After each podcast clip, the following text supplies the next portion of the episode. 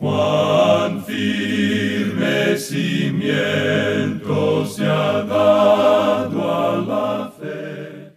A través de la Biblia, un análisis de la Biblia libro por libro que le ayudará a crecer espiritualmente. Estos estudios fueron diseñados por el Dr. J. Vernon McGee. Acompáñenos en este fascinante recorrido a través de la Biblia. La palabra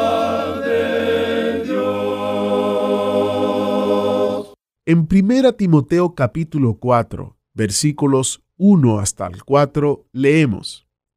Pero el Espíritu dice claramente que en los postreros tiempos algunos apostatarán de la fe, escuchando a espíritus engañadores y a doctrinas de demonios, por la hipocresía de mentirosos que teniendo cauterizada la conciencia, prohibirán casarse y mandarán abstenerse de alimentos que Dios creó para que con acción de gracias participen de ellos los creyentes y los que han conocido la verdad.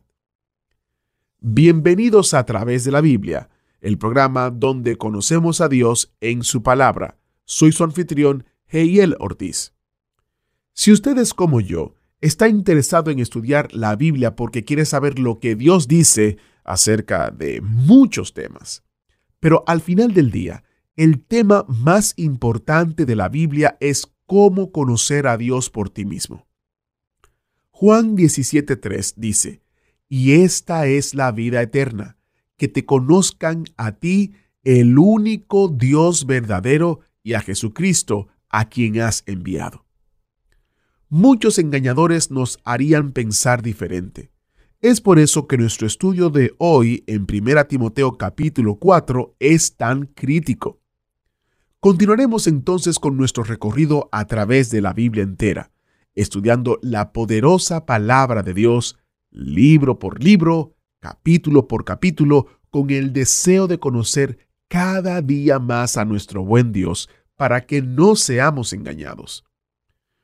Una de las maneras en que la enseñanza clara y sencilla de la palabra de Dios a través del Dr. Magui nos nutre, edifica y establece nuestra fe es porque enseña doctrina, que es una palabra grande para las cosas básicas que creemos. La enseñanza de la doctrina nos ayuda a protegernos contra el error. Si conocemos la verdad, es más fácil detectar las mentiras. Así que preparémonos en oración para iniciar nuestro estudio bíblico de hoy. Padre Celestial, gracias por cambiar nuestros corazones y nuestras vidas con el poder de tu Espíritu y la verdad de tu palabra. Te amamos y te adoramos con nuestra obediencia hoy. Ayúdanos a entender tu palabra, que podamos aprender lo que tú quieres que aprendamos de manera tal que podamos vivir para tu gloria. En el nombre de Jesús te lo pedimos. Amén. Ahora busque su Biblia o encienda su Biblia en 1 Timoteo capítulo 4 porque iniciamos nuestro recorrido bíblico de hoy con las enseñanzas del Dr. Magui en la voz de nuestro maestro Samuel Montoya. Antes de entrar en nuestro estudio del capítulo 4 de la primera epístola a Timoteo, quisiéramos dirigir nuestra atención a la palabra con la cual comienza el versículo 1 de este capítulo, o sea, la palabra pero. Ahora este es un contraste a lo que se ha dicho antes en el capítulo 3, cuando se hablaba del credo de la iglesia primitiva que encontramos en el versículo 16 del capítulo 3 que leemos a continuación e indiscutiblemente grande es el misterio de la piedad. Dios fue manifestado en carne, justificado en el Espíritu, visto de los ángeles, predicado a los gentiles, creído en el mundo, recibido arriba en gloria. Y luego el capítulo 4 comienza diciendo, pero el Espíritu dice, y este es un contraste a lo dicho anteriormente. En el versículo 16 del capítulo 3 tenemos ese gran credo de la Iglesia, sobre el cual tuvimos que pasar bastante rápido en nuestro programa anterior, y al cual quisiéramos regresar para recalcar algunas cosas. Allí dice, Dios fue manifestado en carne, justificado en el Espíritu. Tenemos aquí, según creemos, la enseñanza del apóstol Pablo en cuanto al nacimiento virginal de nuestro Señor Jesucristo. También nos habla de la existencia de Jesucristo antes de su encarnación y que era espiritual, por supuesto. Ahora, en su carta a los Filipenses capítulo 2 versículo 6, el apóstol Pablo nos dice, el cual siendo en forma de Dios, o sea que el Señor Jesucristo era en forma de Dios. Allá en Hebreos capítulo 1 versículo 3 leemos, el cual, siendo el resplandor de su gloria y la imagen misma de su sustancia, y que Dios es espíritu. El Señor Jesucristo mismo dijo eso allá en el capítulo 4 del Evangelio según San Juan, versículo 24, que Dios es espíritu. De esta condición como Dios, no habiendo sido visto por ojos humanos, Él vino a manifestarse para poder ser visto en la carne. Él vino como hombre y entró a las condiciones humanas. Y bajo esas condiciones humanas, los atributos de su personalidad esencialmente espiritual estaban veladas. Ese es el pensamiento que nos da a entender Juan cuando él dice en su Evangelio, y aquel verbo fue hecho carne, es decir, nació carne y habitó entre nosotros. Nació carne, él fue hecho carne y tomó su lugar entre nosotros. El pensamiento que tenemos aquí es que él fue cubierto con carne humana. Así como Dios no era visible en el tabernáculo, él entonces habitó entre nosotros en carne humana. Y ahora que Él es un ser humano, entonces Él es como nosotros y nosotros podemos saber algo en cuanto a Dios. Pero bajo esas condiciones humanas, los atributos de su ser esencial estaban velados. A los hombres no les pareció que Él era lo que Él era en realidad. Ellos no le reconocieron como lo que Él era. Aquel que en el principio era Dios y estaba con Dios y era Dios mismo. Todas las cosas por Él fueron hechas. Él vino a este mundo como un bebé que no podía hacer nada por sí mismo, y él era la imagen del Dios invisible, uno con Dios, y él tenía todo el poder en el cielo y en la tierra, pero aquí en esta tierra él tomó para sí forma humana. Y como resultado de esto, él fue tratado como impostor, como usurpador, blasfemador. Él fue odiado, fue perseguido, fue asesinado. Él era pobre, fue tentado, fue probado. Él podía derramar lágrimas, él fue un varón de dolores. Y en todo esto, Él no fue justificado en la carne, como podemos apreciar.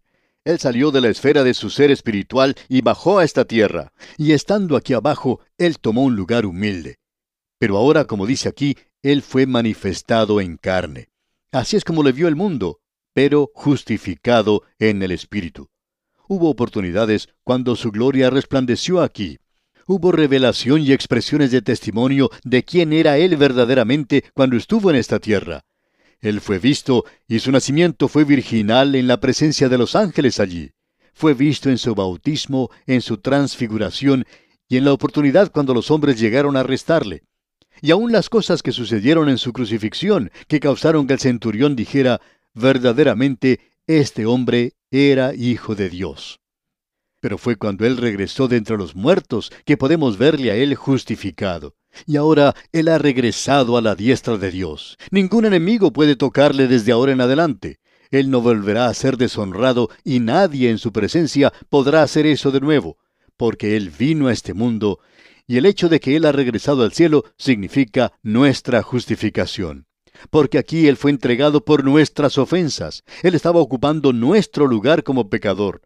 Ahora él nos da un lugar allá arriba y nosotros somos justificados. Y ahora Él es justificado por el Espíritu en la gloria. Cuán maravilloso es todo esto, amigo oyente. Ahora, en contraste a todo esto, tenemos lo que dice aquí el primer versículo del capítulo 4. Leamos. Pero el Espíritu dice claramente que en los postreros tiempos algunos apostatarán de la fe, escuchando espíritus engañadores y a doctrinas de demonios. Ya hemos mencionado en nuestras notas que los postreros tiempos se refieren aquí a los últimos días de la Iglesia sobre esta tierra. Deseamos decirle, amigo oyente, que queremos cambiar eso porque creemos que esa expresión de en los postreros tiempos y los postreros días que se mencionan aquí en la segunda epístola a Timoteo capítulo 3 versículo 1, creemos, como decimos, que esos últimos días tienen que ver con aquello que seguiría inmediatamente en la vida del apóstol Pablo. Porque usted puede ver, amigo oyente, que cuando él estaba en Éfeso, él les había advertido que llegarían lobos vestidos con pieles de cordero e iban a engañar a los creyentes y que la apostasía comenzaría en esa época. Juan podía decir, ya hay muchos anticristos, y el error ya había entrado en la iglesia. Y encontramos muchas de las iglesias primitivas que se habían volcado a la herejía. La primera gran iglesia era la iglesia cóptica en África, que estaba muy adelantada a las demás. África del Norte ha producido algunos de los principales santos de la iglesia primitiva. San Agustín vino de allí. Tertuliano también vino de ese lugar. Anastasio vino de esa zona y muchos otros santos de la iglesia primitiva. Pero ellos se volcaron a la herejía, se apartaron de la fe. Así es que lo que tenemos aquí mencionado como los postreros tiempos tenía que ver con aquello que se aproximaba. No tenía en mente la venida de Cristo. Pero cuando uno llega a la segunda epístola a Timoteo, capítulo 3, versículo 1, puede leer, En los postreros días vendrán tiempos peligrosos. Aquí uno está tratando con una expresión técnica que habla de los últimos días de la iglesia en la tierra antes de que el Señor Jesucristo la arrebate. Pero no creemos que ese sea el mismo pensamiento que tenemos aquí en el capítulo 4 de la primera epístola a Timoteo. Los postreros tiempos se refieren a nuestros tiempos en la época presente. No sabemos si el Señor vendrá por nosotros antes de que finalice este siglo. Hay algunos que dicen eso, pero no lo saben verdaderamente. Y es algo peligroso en realidad enseñar cosas así. El versículo 1, pues, del capítulo 4 de esta primera epístola a Timoteo nos dice, Pero el Espíritu dice claramente que en los postreros tiempos algunos apostatarán de la fe, escuchando espíritus engañadores y a doctrinas de demonios. Aquí se está hablando de los postreros tiempos, no de los últimos, sino de los tiempos postreros, y quiere decir aquello que estaba delante, en el futuro inmediato de la iglesia.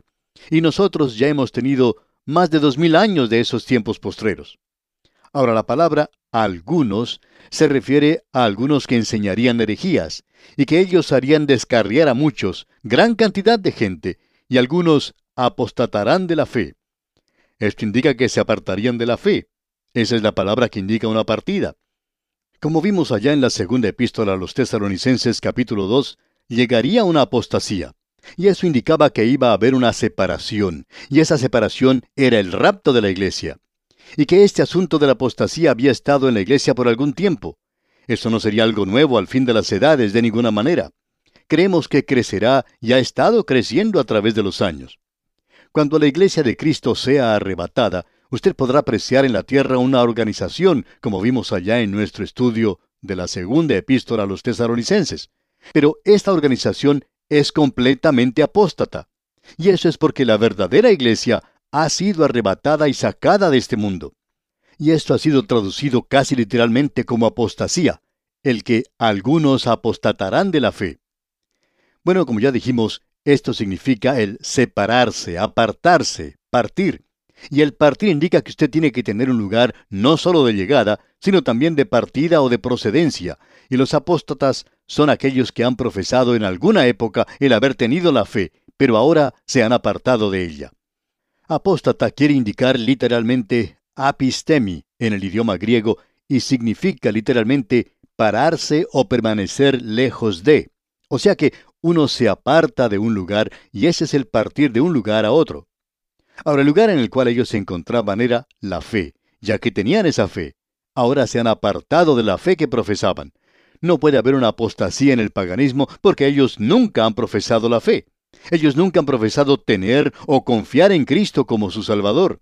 Ellos nunca habían escuchado acerca de Cristo. Por tanto, no puede haber una apostasía en ese lugar. Tiene que venir en la iglesia organizada. Y de eso es exactamente de lo que el apóstol Pablo está hablando aquí que el Espíritu dice claramente que en los postreros tiempos algunos apostatarán de la fe. Bien, cuando ellos se apartan de la fe, ¿cuál es la causa responsable por eso? ¿Qué fue lo que causó que ellos se apartaran de la fe? ¿Es acaso porque ellos han llegado a ser muy intelectuales? ¿Es a causa del desarrollo científico y del aumento del conocimiento que les revela que la fe no puede guardarse más? Ah, no, no, amigo oyente. Ellos se apartarán de la fe escuchando a espíritus engañadores y a doctrinas de demonios. Aquí tenemos esta expresión de espíritus engañadores. Y esto es muy interesante. Indica uno que va de un lado para otro. Proviene de la palabra vagabundo o engañador o alguien que seduce. Y en realidad, Satanás es todo eso. Así es que ellos escucharán a espíritus engañadores. Es decir, estos son espíritus satánicos y doctrinas de demonios. Prestarán atención a esas cosas. Ahora existe una grave separación en el día de hoy, y una de las cosas que ha alarmado a mucha gente es esta, que en esta edad materialista existe cierto regreso al mundo de los espíritus, y se le da mucho énfasis a eso. Nos dice hoy la palabra de Dios, probad los espíritus si son de Dios, porque muchos falsos profetas han salido por el mundo. La verdadera prueba de esto es ese credo que mencionamos anteriormente. Dios fue manifestado en carne, justificado en el Espíritu. En el día de hoy, el único camino de salvación es por medio de la muerte de Cristo, y esa es la forma en que usted puede probar estas doctrinas de demonios en el presente. Hay algunos hoy que se han apartado, estos son creyentes, por lo menos ellos dicen que lo son, y nosotros no podemos comprender por qué ellos se han pasado a ese otro lado, digamos, poniendo tanto énfasis en los demonios. Es así que hay mucha gente en el presente que está interesada en cuanto a este tema. Leen todo lo que se publica en cuanto a esto, y creemos que estamos viendo una verdadera manifestación de esto aquí. En cierta ocasión una señora contaba, preocupada, que donde ella vivía, algunos creyentes se estaban metiendo demasiado en este asunto y dedicaban mucho tiempo hablando de esto. Bueno, amigo oyente, permítanos decirle que lo mejor que usted y yo podemos hacer es evitar vernos involucrados en este tipo de situaciones. Hay algunas personas que se dedican a expulsar demonios. Bueno, mantengamos nuestra distancia de esto porque ya se nos ha advertido en cuanto a estas doctrinas de demonios. Debemos mantenernos apartados de eso y debemos probar a todos por medio de su reconocimiento del hecho de que el Señor Jesucristo es divino, de que Él es Dios manifestado en la carne y que hoy somos justificados por medio de la redención que Él trajo, que Él logró para nosotros en la cruz del Calvario. Ahora lo que ellos hacen se menciona en la primera parte del versículo 2 donde dice, por la hipocresía de mentirosos. Pretenden ser muy piadosos y muy religiosos. Uno llega a tener cierta sospecha de personas que toman una posición demasiado piadosa, tratando de ser super santos, que ellos tienen algo verdaderamente especial. Amigo oyente, si usted tiene la verdad, esta hará que usted sea una persona humilde, porque una de las cosas que usted descubrirá es lo poco que usted sabe verdaderamente. Pensábamos en una época lo poco que conocíamos en cuanto a la Biblia.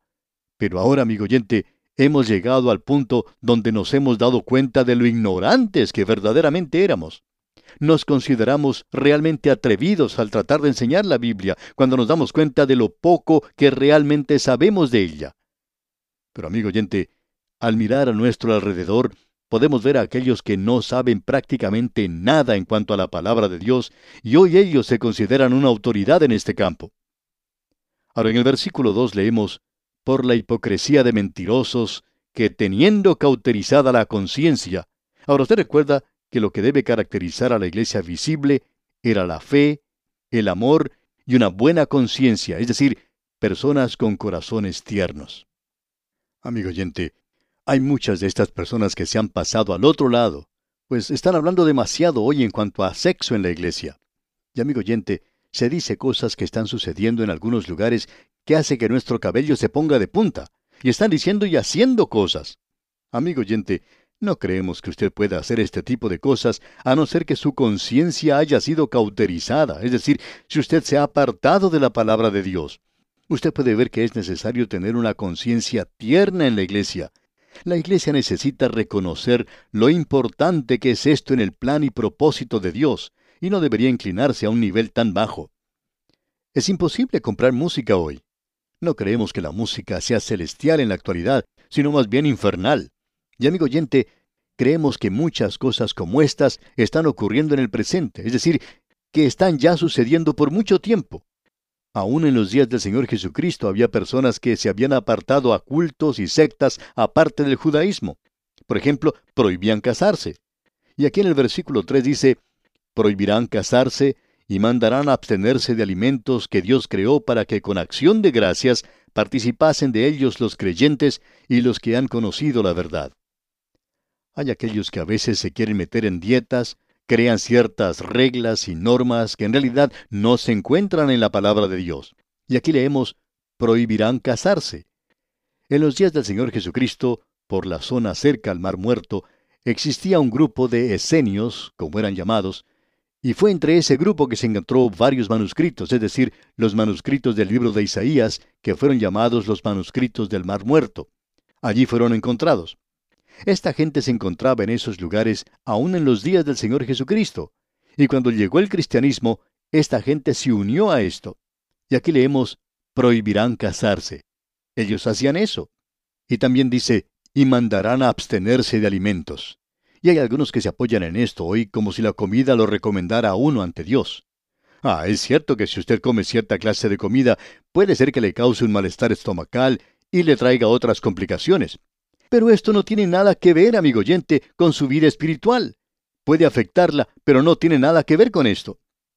Ahora, en los versículos 4 y 5 de este capítulo 4 de la primera epístola a Timoteo leemos, Porque todo lo que Dios creó es bueno, y nada es de desecharse si se toma con acción de gracias, porque por la palabra de Dios y por la oración es santificado. La palabra de Dios no condena esto, sino que lo encomienda. Y usted puede dar gracias por la comida, y eso lo santifica para su cuerpo, porque la palabra de Dios ya lo ha dicho. Hay ciertas cosas por las cuales nosotros no podemos dar gracias. Hay ciertas comidas que nos hacen mal y por tanto no las podemos comer. Entonces, uno no quiere dar gracias por cosas como esas. Por supuesto que uno no va a dar gracias por cosas que le hacen sentir mal a uno. En ciertos lugares se han dedicado a envasar la carne de la serpiente cascabel y tratan a eso como una comida exótica. Si usted nos llegara a invitar a cenar y nos dice que nos va a servir esa clase de carne, y me pide que yo dé gracias por esa comida, pues, amigo oyente, no creo que yo pueda hacer eso. Tendría que decirle, lo siento mucho, pero yo no puedo dar gracias por algo como eso. Ahora, si se puede tomar con acción de gracias, entonces, amigo oyente, siga adelante y cómalo. Cualquier cosa que usted pueda comer, cómala. Esa acción está perfectamente bien. Aquí pues tenemos un pasaje realmente maravilloso en las Escrituras, porque aquí podemos apreciar lo que el hombre de Dios hoy, es decir, el siervo de Dios, va a tratar de evitar. Estas son las cosas que él tiene que evitar. Ahora en el versículo 6 de este capítulo 4 de la primera epístola a Timoteo leemos, Si esto enseñas a los hermanos, serás buen ministro de Jesucristo, nutrido con las palabras de la fe y de la buena doctrina que has seguido. Y con esto finalizamos hoy. Hemos tratado de presentar o hacer lo que este pasaje nos está diciendo. Hemos tratado de enseñarle a usted, hermano y amigo que nos escucha, estas cosas mencionadas aquí. Y hacemos esto porque queremos ser buenos siervos, buenos ministros del Señor Jesucristo. Queremos enseñar la palabra de Dios para que pueda alimentarle y edificarle en la fe para que pueda ser establecido en algo en lo cual usted pueda mantenerse firme, no solo en este mundo, sino para estar ante Él algún día.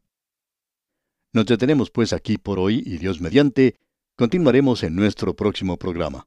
Es nuestra oración que el Señor llene su vida del conocimiento de su bendita voluntad. Agradecemos que nos acompañara en el estudio de hoy. Le invitamos a que visite nuestro sitio en internet a través de la biblia.org. Ahí puede suscribirse para recibir las notas y bosquejos de lo que estamos estudiando y noticias del ministerio. También encontrará la variedad de libros y materiales gratuitos que tenemos para usted. El sitio es a través de la biblia.org. Todo lo que hacemos es posible gracias al Señor y a personas como usted que se unen a nosotros en la obra de llevar la palabra entera al mundo entero. A través de la Biblia es una producción de Radio Transmundial.